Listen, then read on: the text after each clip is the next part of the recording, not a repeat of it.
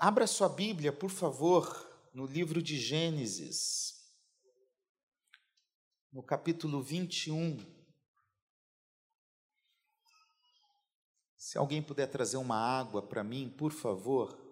Olha só, nós temos alguns lugares aqui, se precisar sentar, tem dois bancos aqui, dá para sentar duas pessoas aqui, tá bom? Gênesis capítulo 21.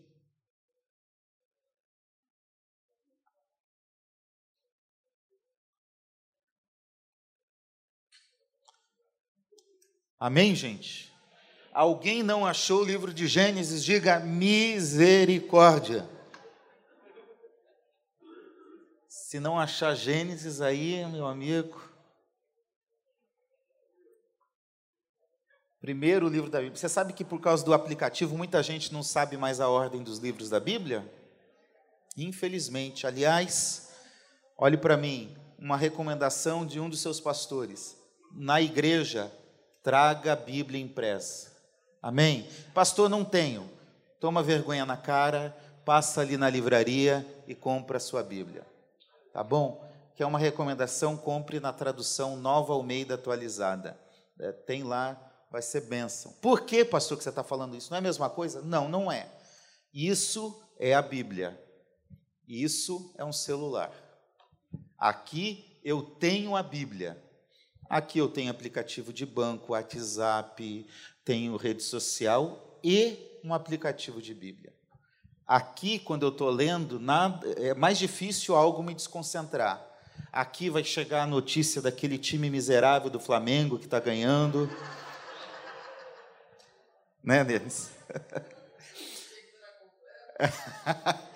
vai chegar a mensagem: traz um frango para o almoço vai te desconcentrar. Segundo, aqui, segundo não, décimo quarto já, né? Aqui você vai ter uma noção da revelação, como Deus foi se revelando. Gênesis, criação, Êxodo, libertação e assim por diante, até o final, a consumação no livro do Apocalipse. Você tem uma ideia da história bíblica, e isso te ajuda a entender um pouco mais da palavra de Deus. Tem gente que a gente fala assim, abre em Obadias, em Sofonias, em Filemon. Tem gente que vai falar isso é de comer. De onde é? Então tem uma Bíblia impressa. Se possível, eu recomendo a Nova Almeida atualizada, é uma tradução. Tá bom, obrigado. Uma tradução revisada da Almeida atualizada, tirou algumas palavras difíceis da Bíblia ah, uma coroa imarcessível. Quem aqui sabe o que é uma coroa imarcessível? Você não vale, você tem que ficar quieto. Se você não soubesse, ainda que um pastor está falando quem quer uma coroa imarcessível. Quer ver? Eu vou fazer essa pergunta. Quem aqui quer uma coroa imarcessível dada por Deus? Levanta a mão e diga amém. Sem saber o que é, porque agora vocês já estão assustados, né? Aí um amigo chegou e perguntou para esse pastor: Você sabe o que é coroa imarcessível? Eu falei: Eu não sei, mas se está na Bíblia, é Deus que dá, deve ser coisa boa. Coroa imarcessível estava fazendo referência, àquela época as coroas eram de louro, de folhas. Então era uma coroa que não murchava. Se é uma de metal, enfim, de pedras brilhantes, que não perde o brilho. Isso é uma coroa imarcessível. O beneplácito, o que é beneplácito? É propósito. O que é jactância? Que Paulo pergunta aos romanos é orgulho. Então a nova Almeida mudou, tirou essas palavras que nós não falamos mais e colocou sinônimos acessíveis a todos nós. Tá certo? Amém? Todos acharam Gênesis 21? O Senhor visitou Sara como tinha dito e cumpriu o que lhe havia prometido. Sara ficou grávida e deu à luz a um filho, deu à luz um filho a Abraão na sua velhice, no tempo determinado de que Deus lhe havia falado. Ao filho que lhe nasceu, que Sara lhe dera à luz, Abraão deu o nome de Isaque. Abraão circuncidou o seu filho Isaque quando ele tinha oito dias, segundo Deus lhe havia ordenado. Abraão tinha cem anos quando lhe nasceu Isaque, seu filho, e Sara disse: Deus me deu motivo de riso, e todo aquele que ouvir isso vai rir comigo. E acrescentou: Quem diria a Abraão que Sara ainda amamentaria um filho? Pois na sua velhice lhe dei um filho. Isaac cresceu e foi desmamado. Nesse dia em que o menino foi desmamado, Abraão deu um grande banquete. Amém? Pai, em nome de Jesus, que a tua palavra encontre espaço no nosso coração e na nossa mente. Qualquer impedimento que haja em mim ou em qualquer ambiente que nós estamos, em qualquer pessoa deste ambiente que nós estamos, que em nome de Jesus seja quebrado agora. Que o Senhor tenha liberdade para falar aos nossos corações e que possamos ser praticantes e não meros ouvintes da tua palavra. Assim nós oramos em nome de Jesus. Amém. Meus irmãos, eu quero falar nessa manhã sobre viver as promessas de Deus. Esse texto que nós lemos no capítulo 21, se nós fôssemos retroceder numa perspectiva histórica, ele tem o seu início como uma promessa em Gênesis 12. Então, alguns capítulos anteriores. Obrigado. Por favor, que eu tenho que fazer curso para aprender a abrir esse negócio aí. Ele inicia em Gênesis 12, quando Deus chama Abraão, ele faz uma promessa. E leva todo esse tempo, até o capítulo 21 aqui, daqui a pouco eu vou falar o tempo que levou, mas leva todo o tempo, vários anos, até que essa promessa se cumpra. A promessa, todos nós sabemos da história de Abraão, mesmo aqueles mais ruins de Bíblia. Deus prometeu a Abraão que daria a ele uma descendência, ou seja, que ele teria filhos, apesar de ele ser casado com uma pessoa, com uma mulher, Sara, que era estéril. Deus faz essa promessa e deixa essa promessa como que num status de aguardando o momento do seu cumprimento. E aí a história vai seguindo de Gênesis 12 até Gênesis 20, muitas coisas acontecem. Mas aqui, Gênesis 21 é o momento em que Deus fala: chegou o tempo, Abraão. Essa promessa que eu fiz a você, está se cumprindo. E Isaac, o filho da promessa, aquele que Deus tinha prometido lá em Gênesis 12, nasce nesse contexto e nessa história. Pois bem, meus irmãos, como eu posso viver as promessas de Deus? Eu quero que você mantenha a tua Bíblia aberta, porque nós vamos ler alguns textos bíblicos no decorrer dessa mensagem. Afinal, eu não acredito muito em promessas, que Deus fique me fazendo promessas constantemente de forma pessoal, individual. Eu acredito que Ele faz sim, mas não é todo dia, toda hora, todo instante.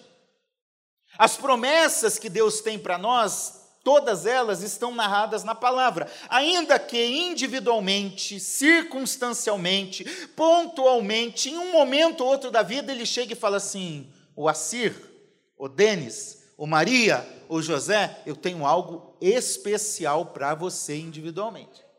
Então nós temos as promessas de Deus da palavra e nós temos algumas promessas individuais. E nós precisamos viver essas promessas de Deus.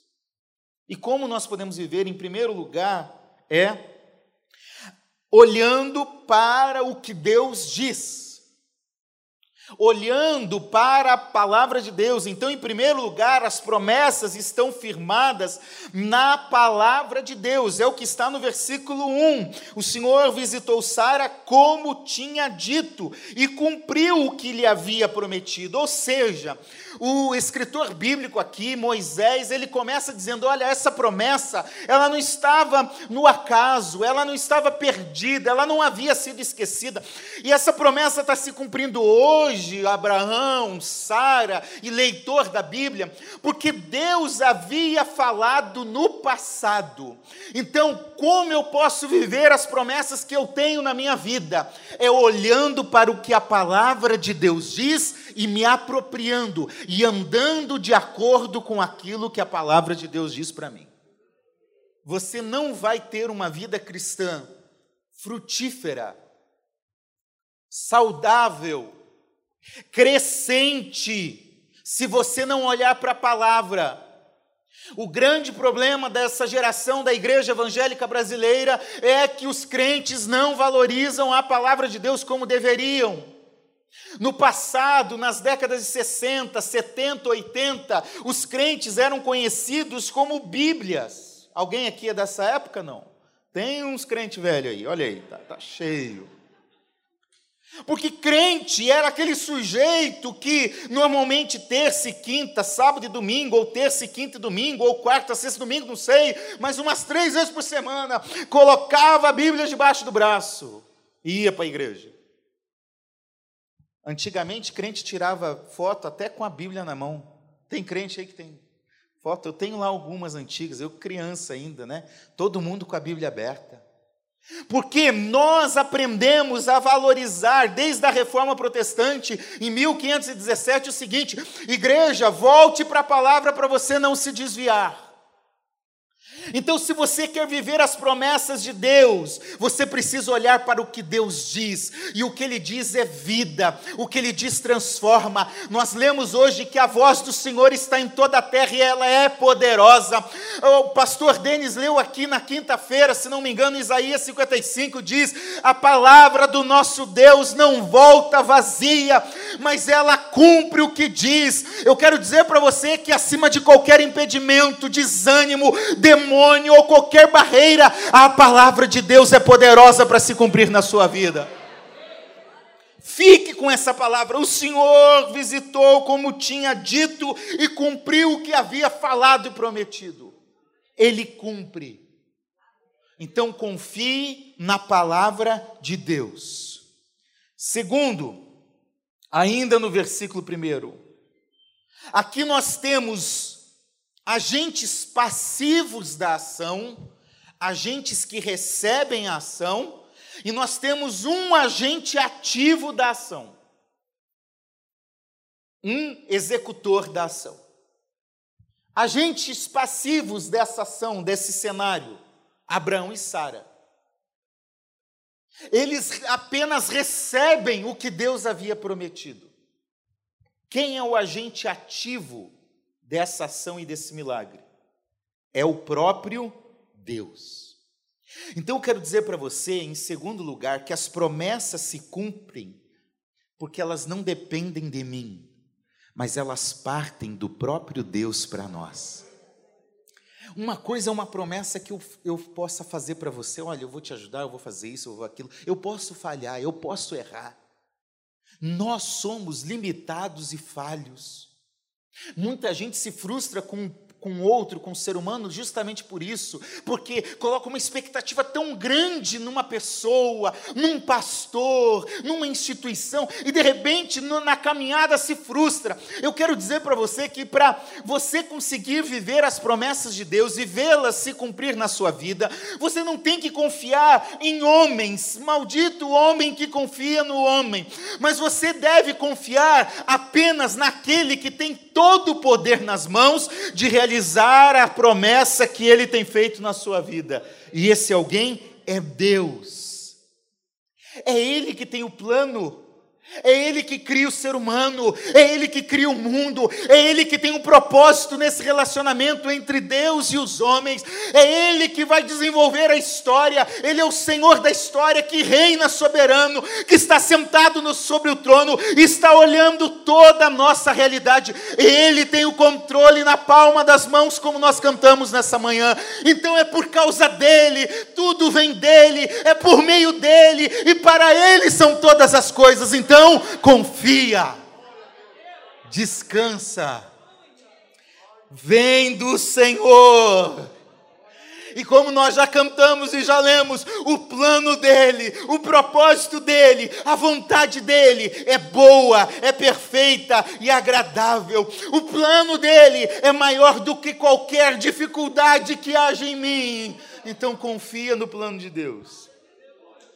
Só que veja, eu posso olhar para essa história e ficar aqui limitado ao plano do nascimento de Isaac. Ah, tá bom, a promessa se cumpriu, Isaac nasceu. Mas não é, a questão não é o Isaac. A questão é que essa promessa não tem a ver com Isaac, mas tem a ver com Jesus. Que é isso, pastor? Você está maluco? Não, não estou não. O que Deus prometeu a Abraão não era só o Isaac. O que Deus prometeu a Abraão era uma descendência. E desta descendência de Abraão nasceria o Cristo. Isaac tinha que acontecer no meio do caminho. Abraão, Isaac, Jacó, os filhos de Jacó, as descendências e, e assim por diante. É por isso que o evangelista Mateus, quando começa uh, descrevendo, ele faz uma, uma genealogia voltando lá no passado para dizer: o Cristo que nasceu não é um acidente, ele não veio do nada, ele tem origem lá no início. Então, o propósito de Deus na sua vida é mais do que você. Você pode olhar para a pessoa que está do seu lado e diga assim: deixe de ser bobinho. Não tem a ver com você. Tem a ver com o autor e consumador da fé. É com Jesus. É Ele, é Ele que é o centro, não sou eu que sou o centro. Então, os planos de Deus que vão se cumprir na minha vida e as promessas que Ele separou para eu viver, antes de ter a ver comigo, porque eu vou experimentar, eu vou fazer parte desse processo, mas antes disso tem a ver com a glória de Deus, com o louvor a Deus, com o propósito de Deus que passa por Jesus. Jesus é o centro da vida, Jesus é a razão da nossa existência, Jesus é o plano perfeito de Deus. Então, tem a ver com Jesus, e eu vivo baseado em Jesus, e eu vivo olhando para Jesus, e quando eu vivo assim, eu vou desfrutando das promessas de Deus para a minha vida. É como se Jesus fosse me trazendo, vamos lá, é comigo. Você não anda sozinho, não é só você, o mundo não gira ao seu redor, você não é o centro do universo, eu sou, mas vem comigo, que estando comigo você vai viver esses planos aí. Então, foque em Jesus, o plano tem a ver com ele. Terceiro, versículo 2: Sara ficou grávida. As promessas de Deus não invalidam a responsabilidade humana. Deus fez uma promessa a Abraão e, e, e Sara, sim, fez. Mas Sara tinha que engravidar. Ela tinha o papel nessa promessa, como Abraão também tinha. O que eu quero dizer para você é que muitas vezes nós ficamos esperando e confiando nas promessas de Deus e ali, ó, deixa acontecer. Entramos na filosofia do filósofo que dizia: Deixa a vida me levar, vida leva eu aquele filósofo grego Zeca Pagodinho. Sabe, a gente não quer, a gente não quer fazer nada, pastor Denis. O cara não ora, o cara não tem compromisso com Deus, não tem compromisso com a igreja, não tem compromisso com a família, não tem compromisso com nada. É simplesmente eu vou aí, vou na onda, não quero esforço, não quero fazer nada, não. Sara, vai lá e tenha relações sexuais com seu marido, Abraão. Abraão, tenha relações sexuais com Sara, para que vocês gerem o filho da promessa. Deus nos dá algumas diretrizes para a vida. Levanta, ergue a cabeça, olha para frente, anime-se, traga esperança ao seu coração direção, marche, ande e vá para o propósito de Deus. Deus não abençoa gente que não quer fazer nada. Gente que fica aí. Vai. Muita gente hoje está vivendo, o que, que eu vou gastar, me esforçar, por que, que eu vou fazer isso? Não, Deus não abençoa simplesmente o mérito humano, Ele não precisa do mérito da obra humana, mas Ele reconhece o esforço do nosso trabalho, o esforço das nossas mãos, as decisões que tomamos e as, as coisas que fazemos, então vá em frente. Tem promessa de Deus na sua vida? Vá, busque, conquiste, ande, marche, avance em nome de Jesus. Em quarto lugar, versículo 2, ainda. Sara ficou grávida e deu à luz a um filho, deu luz, deu à luz um filho a Abraão na sua velhice. as promessas de Deus superam as nossas limitações. Você pode dizer amém? Abraão e Sara eram velhos. Abraão estava com 100 anos e Sara com 90 anos. Sara era uma mulher estéril que não podia ter filho. As limitações humanas estavam presentes aqui. E normalmente nós deixamos de viver promessas, deixamos de viver o sobrenatural de Deus, porque nossa mente racional fala mais alto. A gente não quer acreditar em milagre, a gente não quer acreditar no que Deus falou, porque a gente olha a circunstância e diz: não, é muito difícil isso acontecer. Não vai acontecer na minha casa, não vai acontecer com meu marido, com a minha esposa, com os meus filhos. Não vai acontecer, isso é quase improvável, não, não, não é. Sim, eu sei que tem momentos que Deus diz não e fala isso daí eu não vou fazer, mas tem momentos que Ele diz sim, e esse sim dele é sobrenatural, miraculoso, é uma experiência diferente que você pode desfrutar na presença de Deus. Então, em nome de Jesus, Acredite que as tuas limitações não podem definir quem você é e o que você tem a fazer no reino de Deus. As tuas limitações podem ser superadas. Todos os grandes homens e mulheres que se levantam na história bíblica, eles tinham alguma dificuldade. Moisés não sabia falar direito, Jeremias se sentia como uma criança, e tantos outros. Paulo era perseguidor, e tantos outros que surgem na história que não tinham um cenário favorável para realizar as promessas de Deus. Mas a questão não era Moisés, não era Abraão, não era Jeremias, não era Paulo, a questão era o Deus que queria se manifestar em Moisés, em Abraão, em Paulo e usar eles. Apesar de você, Deus quer te usar.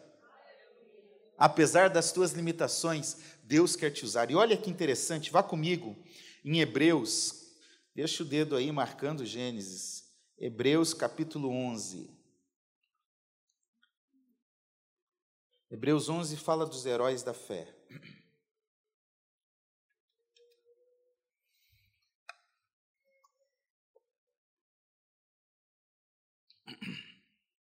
Amém? Acharam? Pela fé. Não é por pensamento positivo.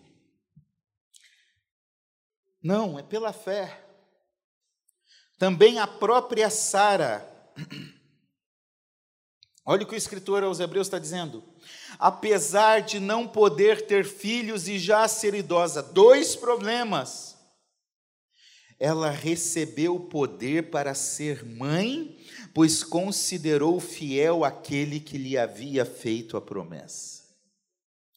Como eu posso vencer as limitações? Primeiro, é pela fé. É Hebreus 11, 11, por favor. É pela fé. É com fé é confiando em Deus, é que Ele vai fazer. E como que eu vou vencer as limitações? Ele diz aqui: vai receber poder, é o poder que vem de Deus, é o poder que Ele age na minha vida, e por, por considerar que Ele é fiel para cumprir a promessa, esse poder vai se manifestar na minha vida e na sua vida. Deus vai usar você sem você imaginar como. Versículo 12. Por isso também, de um só homem, olha como o escritor bíblico diz. De um só homem, a tradução Almeida atualizada diz já amortecido, a nova Almeida diz praticamente morto. O que, você vai esperar? De um homem em avançada idade, chegando aos 100 anos aqui. O escritor bíblico está enfatizando, ele estava praticamente morto, não podia vir nada de lá, mas dele, desse homem praticamente morto, de uma mulher estéril e também idosa, saiu uma posteridade tão numerosa como as estrelas do céu e inumerável como a areia que está na praia do mar. Sua mensagem de quinta-feira. É isso. É com Deus. Quando Ele faz a promessa, é Ele que se cumpre é Ele que se, é, se compromete a cumprir. Então confia nisso. Amém, meu irmão e minha irmã? Amém. Quinto lugar, que oração.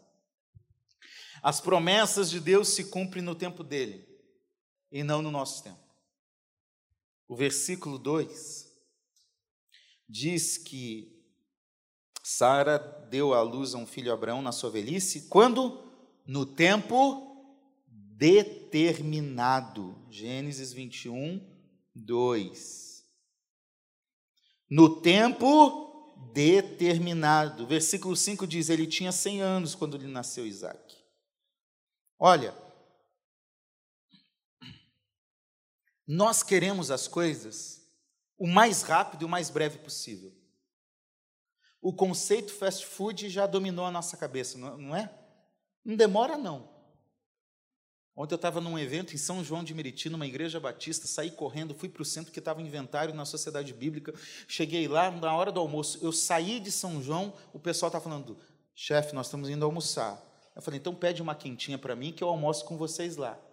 Eu cheguei no centro, estacionei o carro, fiquei esperando alguns minutos, e daí liguei, falei, gente, vocês ainda não almoçaram? O prato ainda nem chegou na mesa. Quando eu cheguei no restaurante, a minha equipe estava nervosa de fome e da demora. 40 minutos quase para o prato chegar. Aí eu cheguei, o prato chegou, era eu que precisava chegar. Brincadeiras à parte, a gente tem paciência, a gente quer o conceito fast food. Parou, dois minutos, está recebendo o lanche. Nós queremos no nosso tempo. Quantas vezes a gente não ora assim, Senhor, tem que ser agora, está é, é, tá acontecendo agora. A gente imagina o nosso tempo e quer impor o nosso tempo para Deus. E aí Deus chega e diz assim: o sujeito não é no teu tempo, é no meu. Abraão tinha recebido essa promessa 25 anos antes. E aí você fez uma oração em janeiro desse ano e já está falando, Deus, e aí? 25 anos para se cumprir a promessa. Ele tinha 75 anos e Sara 65, Gênesis 12, 4. Então eu quero dizer para você: continue orando e perseverando em oração e buscando as promessas de Deus, porque no tempo de Deus a resposta dele para a sua vida vem. Mas preste atenção, não tenta ajudar a Deus. Porque foi exatamente o que Sara e Abraão fizeram. No meio do caminho, Sara chegou e falou assim: Ô meu velho, negócio é o seguinte, fica com a minha serva, com Agar. Eu já sou velha, sou estéreo. Você está ficando velho também. Esse negócio aí, essa promessa não vai se cumprir, não. Vamos ajudar Deus? Já que ele fez a promessa, pega Agar e por meio dela você vai ter um filho. E pela cultura da época, aquele filho seria considerado filho de Abraão e assim por diante. Essa decisão errada de tentar ajudar a Deus provocou uma divisão que até hoje assola a humanidade. Nasceu Ismael, o pai dos árabes, que depois teve uma rivalidade junto com Isaac, o pai dos judeus. Até hoje tem guerra acontecendo por causa disso. Não tente ajudar Deus no meio do teu caminho. Senhor, se o Senhor fizer isso, vai dar certo. Se o Senhor fizer do jeitinho que eu estou falando, não, não, não, não tente fazer isso. Deixa Deus ser Deus na sua vida. De vez em quando, Deus vai fortalecer a promessa para você não esquecer. Ele faz isso no capítulo 14, ele faz isso no capítulo 17. Ele fala: Abraão, eu te darei uma descendência, Abraão. De vez em quando Deus vai usar um pregador, um cantor, Deus vai usar alguém, Deus vai usar uma circunstância para dizer: olha, eu não esqueci da promessa, só aguarde o tempo do cumprimento dela. Então descansa no tempo de Deus. Descansa no tempo de Deus e a promessa vai se cumprir. Em sexto lugar, são só 25 pontos, tá, gente? Vocês estão rindo. Estou brincando, deixa eu ver aqui quantos são. São 10. Sexto lugar. O versículo 3 e o versículo 6 diz algo muito especial. Ao filho que lhe nasceu, que Sara lhe dera à luz, Abraão deu o nome de Isaac. O versículo 6 diz que Sara disse: Deus me deu um motivo de riso. Em sexto lugar, eu quero dizer para você que as promessas de Deus são o próprio sorriso gracioso de Deus para nós. É como se Deus olhasse do céu e, e desse uma risada para você. Gente, é especulação minha, tá? E fizesse assim: tamo junto. Sabe por quê? O versículo 3 fala do nome Isaac, no hebraico Yitzhak. Todo nome hebreu, ele tem um significado por trás. Que esse significado está sempre atrelado ao cumprimento de uma promessa ou a um propósito de vida. Moisés, das águas o tirei. Tem a ver com aquela realidade. Josué, que também vai ser o mesmo, a mesma raiz para o nome Jesus, Salvador. E assim por diante. Os nomes bíblicos, principalmente do Antigo Testamento, têm a ver com uma promessa ou com uma realidade. E o nome Isaac, Itihak, no, no hebraico, é ele ri, ou filho da alegria. Era a mesma coisa que hoje nascer um filho e você ir lá no cartório registrar. Sorridente da Silva Sauro. Toda vez que você falar o nome daquele filho, toda vez que você lembrar dele, você vai lembrar que ele é o filho da alegria. Sabe por que, que o nome de Isaac tem a ver com essa realidade? É porque havia uma angústia no coração de Sara, que a acompanhou por pelo menos 25 anos nessa trajetória, talvez mais. E angústia é justamente um sofrimento demorado, uma aflição, algo que aperta o coração. E esse sofrimento de Sara é: eu não posso ter um filho. Mas quando vem a resposta de Deus, ela diz o seguinte: agora esse, esse menino é o filho da minha alegria, é o sorriso de Deus para mim. Agora a alegria vai substituir a angústia, porque a promessa de Deus se cumpriu. Alguém já disse que isso é o que Deus faz conosco quando Ele manifesta graça. Graça é um favor que eu não mereço. Por isso, alguém já disse que graça é o sorriso favorável de Deus. É Ele sabendo que nós não merecemos, que nós temos as nossas limitações, que nós somos pecadores, que nós atrapalhamos muitas vezes o processo de Deus, mas Ele é tão amoroso, tão grandioso, tão compassivo, que Ele olha para nós com um sorriso aberto e diz: Ainda assim, eu cumpro as promessas na sua vida. Então as promessas são o próprio sorriso gracioso de Deus dizendo: Eu estou junto com você. Eu sou fiel na tua vida, na sua história. Viva esse sorriso de Deus. Tem gente que lida com Deus como se Deus fosse um Deus irado, ranzinza, que está escondido ali. A hora que você pecar, Ele vai dar uma paulada na sua cabeça. Deus não se surpreende com a nossa realidade, Ele conhece o mais íntimo do nosso coração, até aquelas coisas que a gente tenta enganar com a nossa mente, Ele conhece, mas mesmo assim Ele é gracioso, misericordioso, benigno, bondoso, compassivo. Por isso que os salmistas dizem várias vezes, e Jeremias também vai dizer: as misericórdias do Senhor são a causa de não sermos consumidos. Ah, ele também vai dizer que a, a, bondade do Senhor, a benignidade do Senhor dura para sempre em nossas vidas. Então confia, porque a promessa vem de um Deus gracioso que sorri para você. Sétimo lugar, versículo 4. Abraão circuncidou seu filho quando ele tinha oito anos de idade. O que Deus te dá não pertence a você. Você pode dizer para a pessoa que está ao teu lado? Nada do que você tem é teu. Diga aí.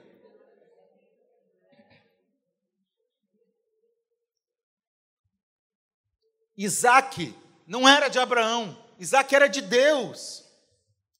E esse compromisso é registrado no oitavo dia de nascimento, quando ele é circuncidado. A circuncisão, num aspecto espiritual, ela era uma marca distintiva de pertencimento ao povo de Deus. Quer dizer, Isaac, como Abraão, como a descendência de Abraão, não era um povo comum, não eram pessoas comuns, mas eram pessoas que eram dedicadas a Deus, consagradas a Deus.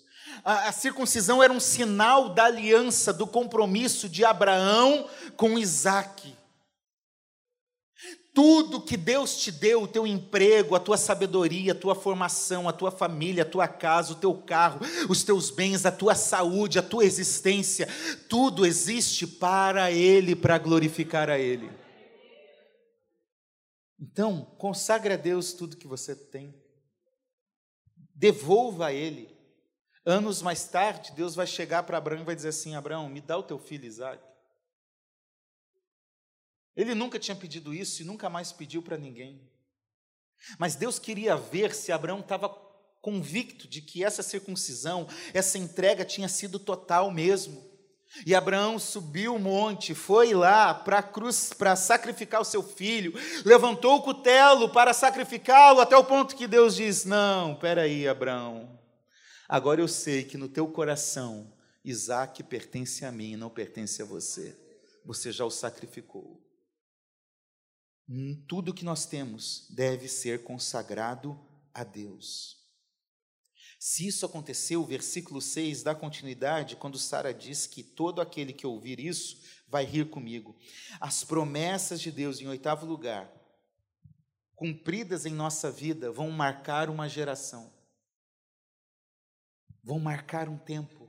As pessoas que viram uma mulher estéril, idosa, infeliz por não ter filho, passou a celebrar com ela. Sabe o que isso quer dizer? Que as promessas de Deus vão abençoar a nossa vida, amém? Mas vão abençoar a vida de quem está perto da gente e essas pessoas vão desfrutar com a gente das bênçãos de Deus. Deus quer desfrutar, Deus quer fazer você desfrutar das bênçãos com outros. Por isso, não seja egoísta. Em penúltimo lugar, Versículo 7. Quem diria a Abraão que Sara ainda amamentaria um filho, pois na sua velhice lhe dei um filho?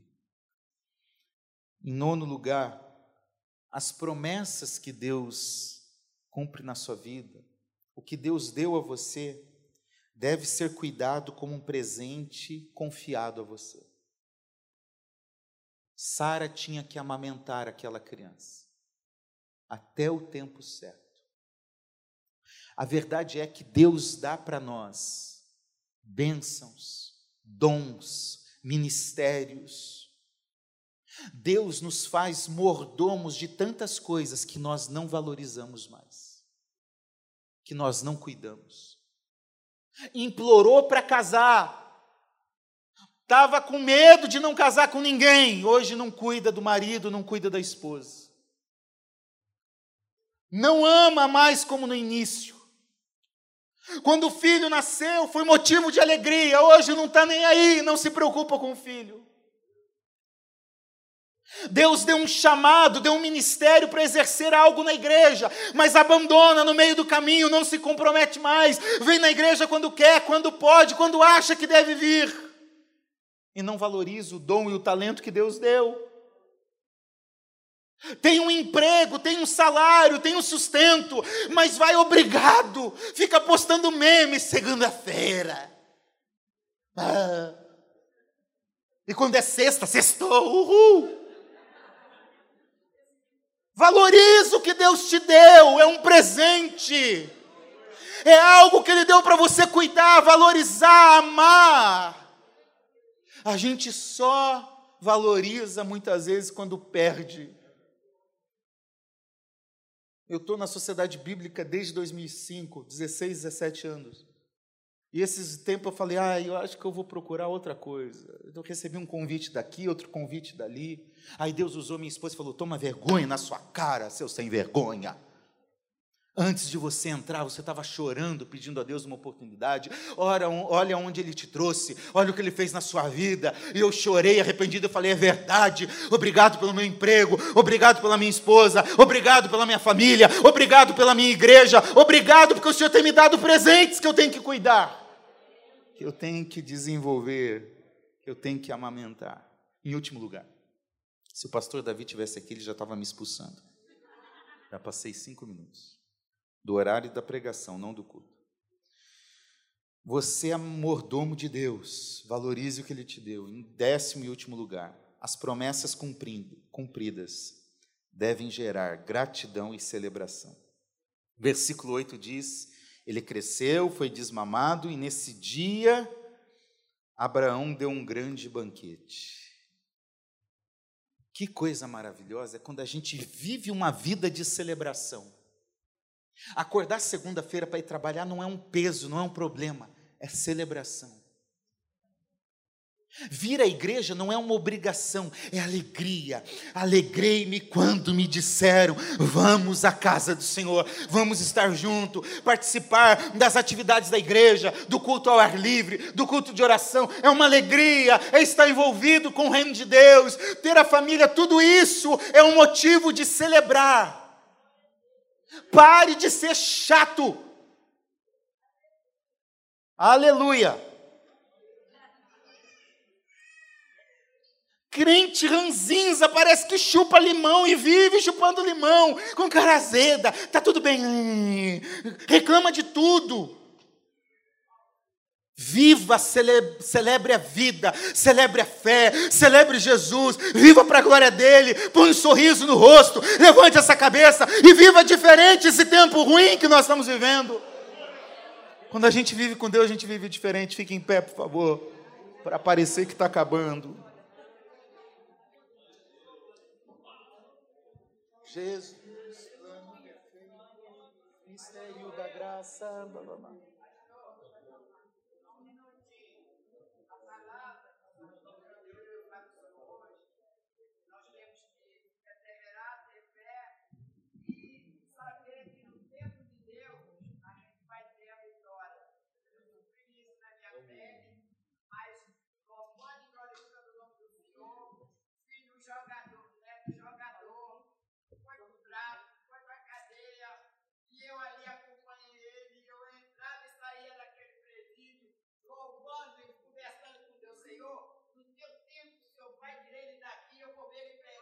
Glória a Deus.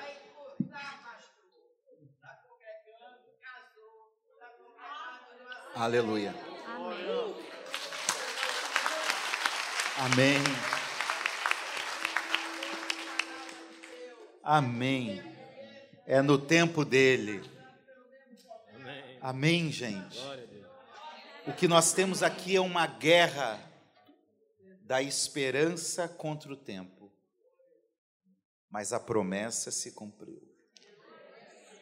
Paulo, quando fala aos romanos sobre essa realidade de Abraão, ele diz: esperando contra a esperança, porque é em Deus que você vai vencer.